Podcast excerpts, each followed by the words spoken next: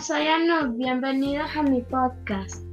Esta semana vamos a entrevistar a un amigo de mi madre, también es amigo mío. Él es, él es escultor y se llama Israel. Hola Isra. Hola Anuk, ¿qué tal? ¿Cómo estás? Bien, ¿y tú? Yo muy bien. Gracias por invitarme a tu podcast. De verdad que estás genial. Gracias a ti por venir. Cuéntame, ¿de qué te gustaría conversar hoy? Bueno, hoy me gustaría conversar de la mitología nórdica. ¡Wow! ¡Qué bien! Eso está muy genial porque es un tema muy interesante y muy extenso. ¿Sobre qué te gustaría conversar? Bueno, primero me gustaría conversar sobre cómo tú te enteraste de la mitología nórdica, o sea, cómo empezaste a saber de ella, cómo empezaste a investigar. Yo, por ejemplo, un día estaba en el trabajo de mi padre, ah, estaba en primer grado y estaba investigando ahí por Google, no recuerdo bien, pero entonces mi padre me dijo que investigara sobre la mitología nórdica, creo que fue por un Pokémon. Y bueno, empecé a investigar, me gustó, me imprimió unas hojas ahí para que investigara. Empecé investigando del Ragnarok y bueno, creo que también es que por ahí acaba de ver una película de Thor, pero no, yo no sabía de Marvel. Ok, está bien suena interesante tu, tu, el origen de tu interés acerca de la mitología nórdica. Yo creo que también desde niño, la verdad no te sabría decir cómo comenzó exactamente el interés por, los, por la mitología nórdica, pero siempre he estado muy atraído hacia esas culturas, como los escandinavos, los celtas, y los germánicos, que eran mucho antes de, los escandinavos. Eh, pero eso pudiéramos conversarlo en otro momento de la, de, en otro podcast. Sí, me parece bien, hagamos otro podcast luego de eso. Ok, hagamos así. En cuanto a la mitología nórdica, pues a medida que me fui interesando cada vez más por esas culturas. Obviamente quise saber cuál era su origen, cuál era el origen del, mundo según sus historias y todo eso. Y fue cuando, cuando encontré esta historia llamada sobre, sobre el origen del mundo. ¿Ok? Y hay quienes le dicen Ginnungagap, pero, pero también tiene otro, otros nombres más específicos que no recuerdo en este momento. Ah, ya. Bueno, entonces hoy vamos a hablar del Ginnungagap.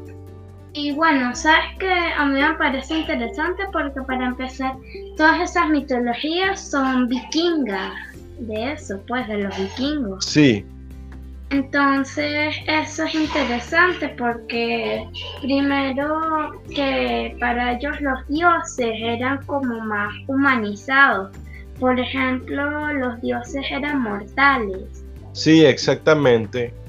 Eran mortales en cuanto a que podían, podían ser matados, asesinados, pero eh, tenían vida eterna siempre y cuando pues no los mataran.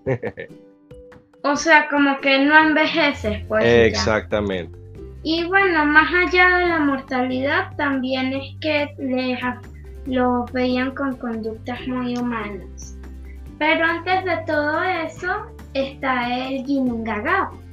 Eh, bueno, yo investigué un poco de eso porque es interesante pues saber el origen porque por ejemplo eso que tú me estabas hablando la otra vez de que todo el mundo sabe eso del Ragnarok o al menos todo el mundo tiene una idea de eso de que es el fin pero casi nadie se interesa por el principio.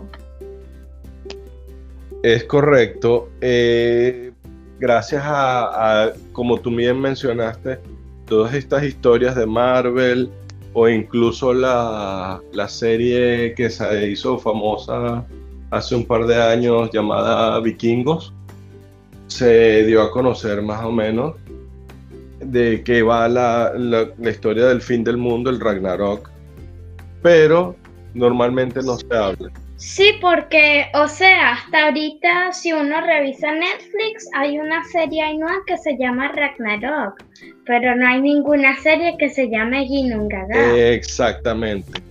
Además de que entonces le da a la gente como ideas equivocadas, como que Loki es hijo de Odín. Y no es, es correcto. Loki no es hijo de Odín. Según Marvel, según las historias de Marvel, lo han hecho creer así, pero eso es correcto, no es hijo de Odín. Entonces, bueno, para empezar, ¿cómo tú tocaste el tema? ¿Cómo te enteraste? De eso del Ginnungagap, del inicio, pues, de que, de cómo era el inicio para ellos. Como te decía, el, eh, yo me enteré de ello eh, leyendo, buscando poco a poco cada vez más información acerca de la cultura escandinava, porque hay que recordar que los vikingos como tal era una especie de, de subcultura eran, esta, eran en realidad estos quienes iban, viajaban y tenían una especie de, cultura de, ir a otros lugares y, el saqueo y todas estas cosas, pero en realidad la cultura nórdica es mucho más amplia que, que el solo ser vikingo.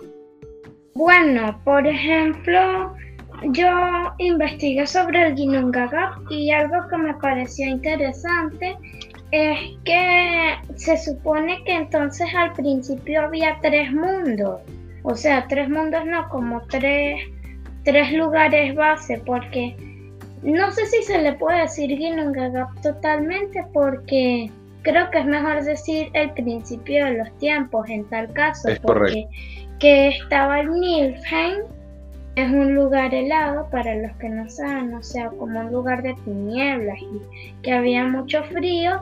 Y el Muspelheim, que es lo contrario, que era así todo caliente y eso. Exacto. Pero no estaban así al lado, sino que en medio estaba el Ginnungagap, que era un vacío eterno, que decía que nadie podía ver el fondo. Exactamente, es correcto. Eran como tres regiones muy específicas dentro del espacio vacío de, lo que ni siquiera existía el universo en ese momento. Sí, exacto, porque ahí ni siquiera había dioses. Entonces a mí me parece interesante porque que todo comenzó por un caldero. Ajá. Cuéntame sobre ese caldero, a ver. Bueno, estaba este caldero llamado Hergemir, no sé bien cómo pronunciarlo, pero bueno. Y se supone que era un caldero que se había formado en el manantial del Niflheim, que era de hielo el caldero, imagínate. Y que cada vez se hacía más y más duro porque el hielo se congelaba más y más, hasta que una vez ya estaba tan duro que ¡pah! se volvió escarcha y se cayó en el Ginnungagap. Ok. Y como en el Ginnungagap era vacío y está al lado del Muspelheim, en el Ginnungagap también caía lava. Exacto. Entonces que la escarcha cayó en la lava, la lava la derritió y como que se fusionaron y nació una sustancia llamada Aether. Correcto. Y de esa sustancia se, se creó el primer ser que era un gigante llamado Ymir. Correctamente. O sea, el primer, no sé, como la primera el primer ser vivo, humanización. Sí, el, el, primer ser vivo que existió. Ajá. Sí, no, y que al mismo tiempo, como cayó lava también cerca del Niflheim, algo así, entonces se derritió un poco de hielo y de ahí nació una vaca que se llamaba Audumla. Correctamente. Entonces ellos dos fueron los primeros seres. Exactamente. Ymir se alimentaba. ¿Sabes que me parece interesante que el primer animal haya sido una vaca? Porque en varias mitologías es un animal sagrado, por ejemplo en la India. Es correcto, porque si lo, si lo consideramos, los escandinavos eran, tenían una cultura de, ganadería, porque muchas partes de, de, Escandinavia la agricultura era muy pobre o muy poca. Entonces es razonable que para ellos la vaca fuera un animal tan importante como para eh, eh, tenerlo dentro de su mitología como, como la fuente de la vida. ¿Me explico?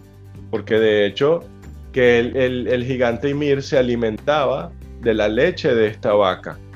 Sí, eso es interesante, pues, porque, bueno, sí es como una fuente de vida simbólicamente. Exactamente. Entonces, bueno, hablando de eso, entonces como Ymir se alimentaba de la leche de ella, pobre vaquita que también tenía que comer ella. Entonces que ella un día se fue a lamer hielo para comer. Pero lo más raro es que el hielo les había salado. Exactamente, el hielo era salado. Y que de repente lamió otro hielo y vio pelo. Entonces que pasó muchos días lamiendo eso para descongelarlo y mientras tanto el gigante cuando dormía sudaba y que del sudor nació la primera pareja de gigantes. Exactamente. Y entonces esa vaca, Audumla, cuando lo logró terminar de descongelar el hielo, había un dios, que es el primer dios que se llamaba Buri. Es correcto. Entonces, esto también está relacionado con la pareja de gigantes. Buri Después tuvo un hijo que se llamaba Bor. Y como ya había una pareja de gigantes y me imagino que ya había más o menos gigantes, Bor se casó con una de las descendientes de Ymir que se llamaba Bestla. Correctamente. Y imagínate, esto era antes de los primeros dioses, que entonces ellos son los padres de Odín, porque tuvieron a Odín a Billy y a B. Es correcto. Entonces, bueno, todos, se puede decir que entonces todos ellos están conectados porque de Audumla viene Bor, pero Bestla viene de Ymir también. Exactamente. Por eso es que, por eso es que se, eh, las, las genealogías van un poco mezcladas porque estos gigantes son lo, que llaman también los, los, gigantes de hielo que viven en Jotunheim, en el mundo de Jotunheim. ¿Ok? Sí, porque que a los gigantes le decían Jotun, ¿no? Exactamente, a los, a los gigantes, a la raza de los, de los gigantes, se llaman Jotuns. Sí, aunque bueno, esto quiere decir entonces que Odín, y también tenían un poco de gigante, entonces varios dioses tenían un poco de gigante, eh, O sea, un poco de genes gigantes. Exacto. De gigante. Es correcto. De hecho, algo que mencionan en las películas de Marvel, de que Loki es un gigante, ¿ok? es más o menos correcto de que él es descendiente de los gigantes directamente. Sí, porque más o menos se puede decir que, por ejemplo, Odín también es descendiente de gigante. Es correcto, es así. ¿Sabe? Aunque sabes que las relaciones, yo no sé por qué, pero también en la mitología griega, que las relaciones ahí en la familia, o sea, los dioses en familia, o sea, no es así de, ah, eres mi hermano, no, todos eran iguales. Porque entonces después Odin, Billy y B mataron a Ymir y que con el cuerpo hicieron el mundo. Exactamente, con el cuerpo, con, los, con, con cada parte. Exacto, con, con el, o sea, con cada parte hicieron el mundo, que por ejemplo con la sangre hicieron el mar y así. Exacto, y con la piel hicieron la, hicieron la tierra y las montañas.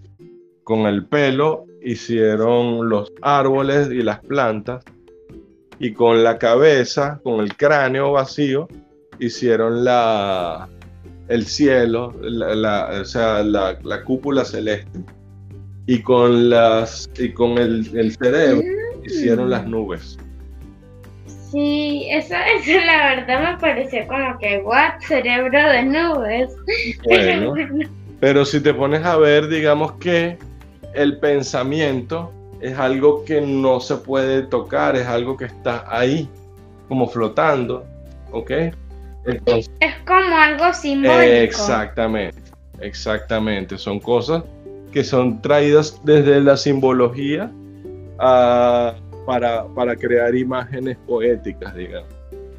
Sí, bueno, los símbolos están mucho en las mitologías, ¿verdad? Exactamente, porque recuerda que las mitologías eran, fueron siempre la forma en que las personas tenían en ese momento para darle explicación a por qué el mundo es como es. En ese momento no tenían conocimiento mm. sobre el origen eh, del universo ni nada, entonces esa es la forma en que ellos explicaban la formación del mundo. Así como los cristianos tienen su, forma de, de ver la creación del mundo, y así como tú misma mencionaste, los griegos también tienen su forma de ver la creación del mundo. Sí, bueno, sabes que para ellos el mundo estaba sostenido por un árbol gigante que era Yggdrasil. Que sabes que se supone que eh, en una raíz estaba Nilfheim y así pues en las raíces y en ramas y en cada lugar del árbol, en ciertas ubicaciones, estaban como ubicados eh, los, mundos, pues. Y se supone que Asgard o Midgard o esas zonas, pues, creo que Asgard es más pequeño que Midgard y Midgard es todo eso.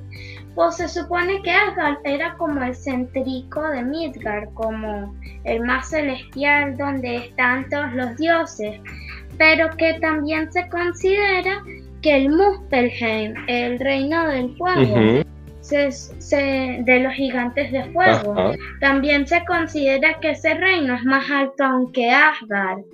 Bueno, lo que pasa es que eso de eso tiene que ver con el punto en donde, donde está ubicado dependiendo de, de, la de quién cuenta la historia. Porque según ciertas historias, Midgard, que es la tierra en donde vivimos nosotros, está ubicada en el centro del, del, Yggdrasil o a nivel de lo que sería el trono. Midgard era eso, porque Midgard es la de los humanos y Asgard la de los Exactamente. Entonces, según ciertas historias, ellos se dice que Asgard está ubicada en la parte superior de, Midgard, pero que está dentro de Midgard. Hay otras historias que dicen que está ubicada en las ramas en la copa del árbol del Yggdrasil. Y que Muspelheim. Y bueno, una pregunta, ¿de dónde salió el Yggdrasil? El Yggdrasil se formó. No hay una historia que diga específicamente de dónde salió o cómo fue creado. ¿Ok? Simplemente se manifestó. Porque es el árbol de la vida que conecta a toda la existencia. Pudiéramos decir que de algún modo el Yggdrasil representa al universo. Y es interesante el árbol porque entonces es muy interesante porque un árbol nace o sea, de la semilla, crece, vive, pues, o sea, hasta ahí, y después se marchita y muere. y es como el ciclo, el ciclo de la vida. Pues. Sí, exactamente. Recuerda lo que decíamos hace, hace poco, que todo tiene que ver con la simbología y todo tiene que ver con el, con la forma en que estas, estas eh, culturas buscaban de explicar el universo, eh, buscaban explicar cómo se había sido creado el mundo. Y la forma que ellos usaban para dar esas explicaciones era a través de referencias de cosas que ellos veían a diario. Entonces ellos veían que estos, los árboles son, son seres eh, y que pueden crecer de un tamaño inmenso y que sostienen la vida porque dentro de sí entonces tienen las ramas y tienen a los pajaritos y tienen las aves y tienen las serpientes que se suben y que dan frutos y nos, alimentan a, los seres vivos que estamos debajo. ¿Okay? Entonces digamos que ellos dentro de sí mismos son una especie de microcosmos. Sí, sí, porque hasta tienen semillas que de las semillas, bueno, del fruto, de, sale la semilla y de la semilla sale otra vida más. Exactamente, exactamente. Entonces, por eso, esa, esa, esa, esa referencia de ver el árbol como, la, como lo que sostiene al universo, porque entonces era una forma de, de ubicar las ramas sostenían una parte del universo, la copa del árbol, y la otra parte de, en las raíces, que es la parte del mundo subterráneo, del mundo que en otras culturas lo ven como el mundo oscuro. Por ejemplo, los griegos, el, el mundo subterráneo, el mundo del Hades, donde vivía el dios Hades. Como el inframundo. El inframundo, correctamente. Bueno, sabes que del inframundo a mí me parece interesante que el inframundo no es Nilfheim, no, Nilfheim está abajito, como abajito de la tierra, o sea, en el mapa, o sea, en, después del Ginnungagap, en el moderno, Nilfheim queda, se supone que está en una de las raíces. Exactamente. Y que allá, después de eso habita un dragón que se llama Njotgor, Ajá, exactamente.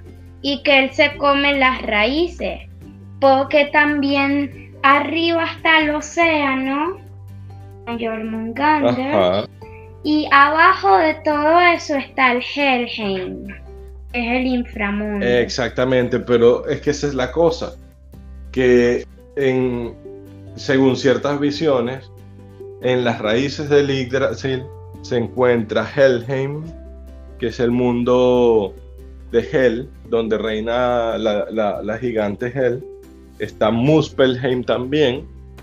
Está, y también está em, eh, Jotunheim, que es el mundo de los gigantes de hielo. Entonces, esos tres mundos. No sé, mundo, sí no lo sabía. Exacto, entonces, según, según algunas visiones, esos tres mundos se encuentran en las raíces de la en las raíces del árbol. ¿Ok? Precisamente relacionadas con lo que es el inframundo, esa parte que está, digamos, relacionada con la oscuridad, con, con, con, el inframundo, digamos así. Mm, bueno, sabes que es curioso porque se llama Helheim y en inglés hell es inframundo, infierno. Pues. exactamente, de hecho, la palabra inglesa hell viene de la raíz eh, de la raíz eh, sajona escandinava hell precisamente porque porque el origen viene de ahí hay muchas palabras en el... Mm, eso no lo sabía. Porque el, el, idioma inglés se formó en Inglaterra, pero el origen de lo que es el inglés, que es, eh, es anglosajón, que es, eh, es, una mezcla entre, el, entre los idiomas originarios de, de, de, de Britania, después que los romanos eh, se invadieron Gran Bretaña y de los sajones, que los sajones eran nórdicos, pero de, Germania, de la parte norte de, lo que es Alemania. Pero eso también es de cuando la época del Imperio Romano. Okay, estamos hablando mucho antes de lo que es la historia de los vikingos, que es alrededor del 900, 1000 después de Cristo. Y los sajones, lo que es el, origen de los anglosajones, viene de, principios del siglo 400, 300 después de Cristo, cuando los romanos invaden Gran Bretaña. Ya, pues no estamos en el siglo XXI. Sí, exactamente. No, o sea, quiero decir en los años 400, siglo 4, siglo 3. Ah, ya, ya. No, no, que me confundí. No, disculpa, fui yo, fue mi error. Y sabes que también eso eh, también el simbolismo. También yo creo que los perros también son vistos como guardianes porque, por ejemplo, en la mitología griega está Cancerbero, que es un perro de tres cabezas que guarda el inframundo. Correcto. Y aquí en la mitología nórdica, Hela, que es la reina del inframundo, ella tiene un perro que se llama Garm que es un perro ensangrentado. Exactamente. Y que él es el que vigila, entonces como que el perro es representado como el guardián, pues. Exactamente, eso es correcto. Y de algún modo, Hela pudiera ser el equivalente de, de Hades, ¿ok? Pero para los nórdicos... Sí, se puede decir que es el equivalente. Exactamente.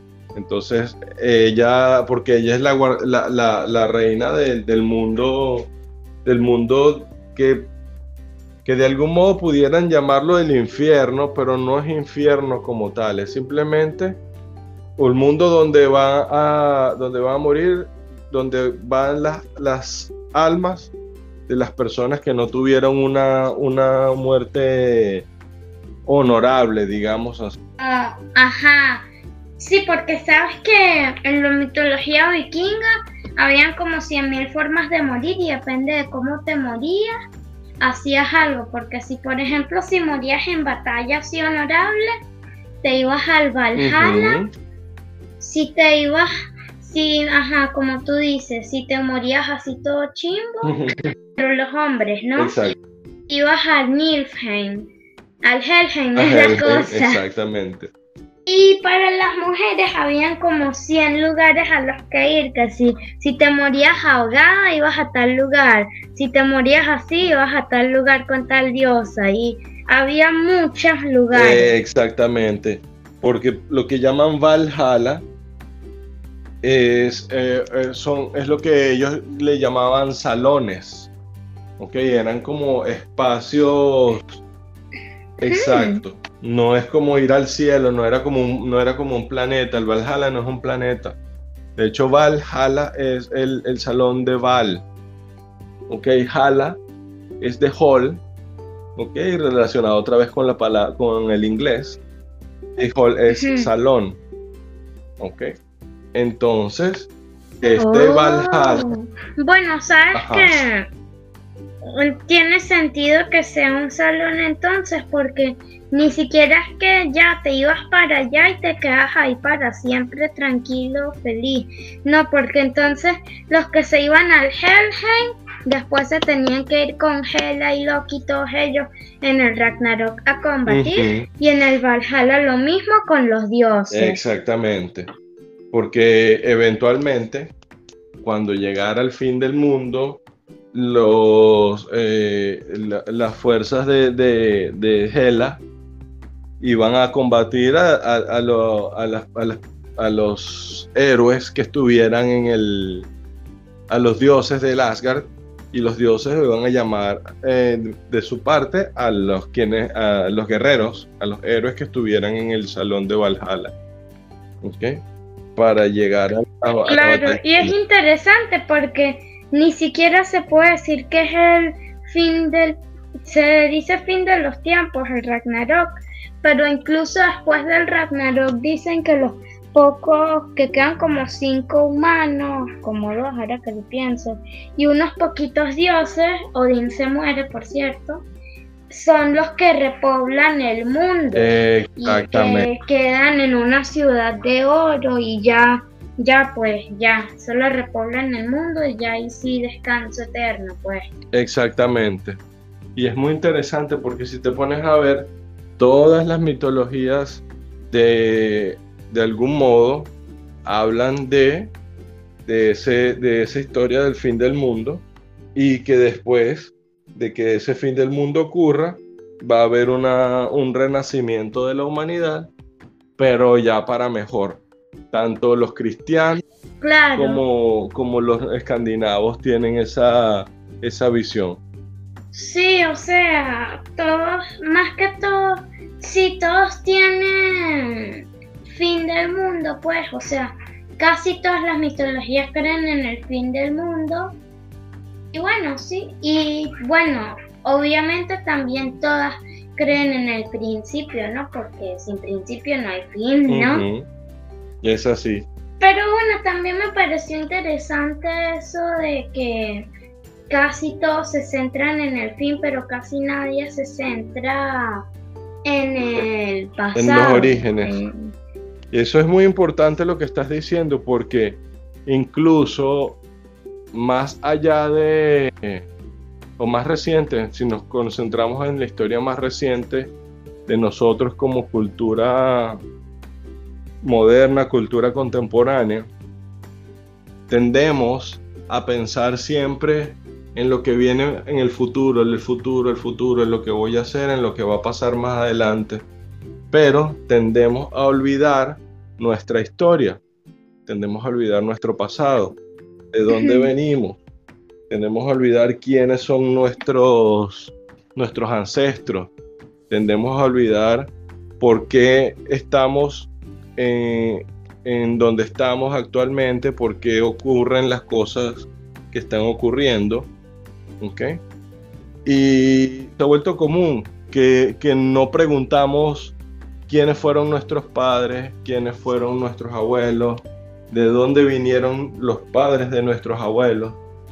Y es importante que retomemos la costumbre de, preguntar quiénes fueron nuestros ancestros, porque eso, la memoria, es lo que nos va a permitir ser mejores cada vez eh, en respecto a, nuestro, a nuestros antepasados. Si nos olvidamos de la historia, cuidamos de quiénes fuimos, eh, no, no vamos a saber hacia dónde necesitamos ir. La historia es importante para los pueblos porque les da identidad, les da una, un arraigo. Y, y, esa es la única forma de que... Les da como identificación, como algo con que identificar. Exactamente, exactamente. Como este soy yo, este fue mi antepasado. Exactamente. Cuando no tenemos arraigo, cuando no tenemos raíces, es muy fácil que, perdamos el rumbo y, no seamos tan fuertes. Por ejemplo, imagina que estás en el campo y ves una, plantita chiquita que tiene raíces poco, poco profundas. Si la alas, la vas a poder arrancar con facilidad, ¿verdad? Pero si una planta Claro, pero en cambio si, si intentas jalar un árbol, jamás. Exactamente, mientras más profundas las raíces sean, más, más, eh, más fuerte va a ser esa, esa persona. Mientras más fuertes sean nuestras raíces culturales, más fuertes como pueblo vamos a ser. Y eso es parte muy importante de lo que de lo que hacía a los, a los escandinavos tan fuertes, que ellos tenían un sentido de pertenencia muy, muy fuerte, tenían un sentido de las tradiciones muy fuerte y tenían un arraigo muy fuerte. Ellos valoraban mucho sus antepasados y quiénes fueron. Siempre tenían visión de futuro, pero sin olvidarse de quiénes eran. Claro, porque si uno siempre está pensando en el futuro, así, también tienes que pensar en el pasado y en el presente, no todo es en el futuro. Exactamente, es así. Y bueno, la verdad la mitología escandinava es muy fina. Bueno, si tú te fijas, muchas películas, series y cosas tienen cosas de mitología, referencias a mitología. Exactamente. Primero porque, bueno, porque de algún modo tienen, lo hacen para poner a los espectadores en contexto de qué es lo que está ocurriendo y de por qué ocurren esas cosas en esa serie o en esas películas. Pero eh, eso creo que de algún modo es interesante porque nos hace referencia justo a lo que yo estoy diciendo ahorita, que es importante siempre mantener la, mantener vivo el origen de, de dónde provenimos. ¿okay? Y como para estas culturas eso era muy importante, por eso lo muestran también. O sea, lo que tú quieres decir es que es bueno saber tu futuro y tu presente, pero también es bueno saber tu pasado para saber quién eres, quién fuiste, quiénes fueron tus antepasados. Exactamente. para saber con qué lo que te identifica más allá de ti, lo que identifica tu pasado. Exactamente. estoy seguro de que si tú le preguntas a tus padres, oye, ¿de dónde nació mi abuelo? ¿Dónde nació mi abuela? ¿O quiénes fueron sus padres? Te vas a dar cuenta y vas a descubrir historias súper interesantes. Y una vez mi madre me contó de, que la mamá de su papá era una señora muy humilde y la señora para poder alimentar a sus hijos, ella hacía ayacas en una ciudad llamada Cuba, que está como a unos 50 kilómetros de Caracas. Y esa señora se iba caminando por la montaña por tres días hasta que llegaba a Caracas y vendía sus hallacas. Y después que vendía sus hallacas, se devolvía caminando otra vez al pueblito a volver a hacer más hallacas para poder mantener a su familia. Cuando mi mamá me contó eso, yo me sentí muy, muy orgulloso de esa señora.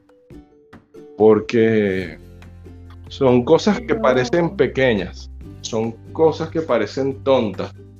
Pero, oye, tú sabes lo que es caminar tres días de una ciudad a otra para poder vender comida, para poder mantener a tu familia. Estoy seguro que mucha gente no haría eso. Es muy fuerte, es muy profundo. Exactamente. Entonces, lo que te quiero decir... Es un esfuerzo muy grande. Exactamente. Entonces, lo que te quiero decir es que así como esa señora hizo eso, probablemente algún antepasado tuyo habrá hecho alguna hazaña o alguna cosa así que, de la que tú podrías estar orgulloso. Y así como te digo a ti, se lo recomiendo a todas las personas que nos estén escuchando. Que traten de investigar, a ver y pregunten quiénes fueron sus antepasados. Seguramente van a estar orgullosos de algo que alguno de ellos haya hecho.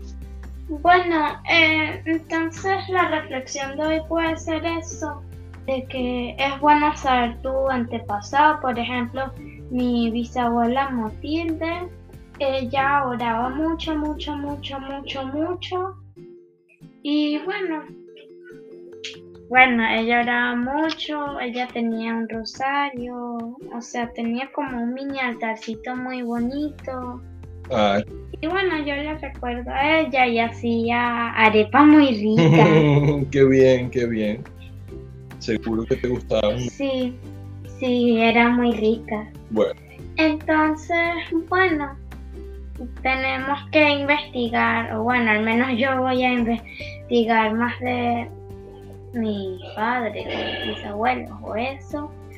Y bueno, entonces la reflexión puede ser esa, pues, de que tenemos que saber nuestro pasado para saber quiénes somos. Así. De que. Mejor, mejor dicho. De quién venimos, de dónde venimos. Exactamente. Mejor dicho, imposible. O sea, no, no, no, lo, no lo pudiste haber dicho de una mejor forma. Sí, porque es como, ajá, ahorita yo soy aquí y vine de acá y obvio, sé que nací en Mérida, pero ¿de dónde vino todo esto antes? Exactamente. Y eso es lo que nos da unas raíces fuertes como personas y, eventualmente eso estoy seguro de que te va a ayudar mucho en el futuro cuando seas ya una, persona grande y adulta. Bueno, Isra, muchas gracias por venir. Me divertí mucho grabando este capítulo, fue muy interesante.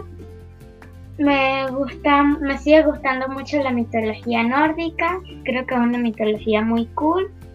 Y bueno, una última cosa que se me ocurrió contarte antes de ir es que sabes que el hielo y el fuego es interesante porque son elementos que contrastan mucho. Y bueno, mi padre me contó que una vez un vikingo se fue que tuvo como en un sueño que vio como que un dios le dijo, creo que era una odina, algo así, le dijo que se fuera a tal lugar y se fue, navegó, navegó, navegó y llegó a Islandia y que era un lugar muy, muy bonito. Exacto. Porque que Islandia es conocida como la tierra del hielo y el fuego, creo que por los geysers y... Y no solo eso, sino que también tiene muchos volcanes. Sí, entonces la vio como la tierra de los dioses y bueno. Exactamente. Lo hablamos mejor de eso. o bueno, después tal vez para otra ocasión. Bueno. Ok. Ok, lo hagamos otro podcast. Bueno, chao Isra, muchas gracias por venir. No, gracias a ti por invitar. Hasta luego. Que tengas bonita tarde. Chao.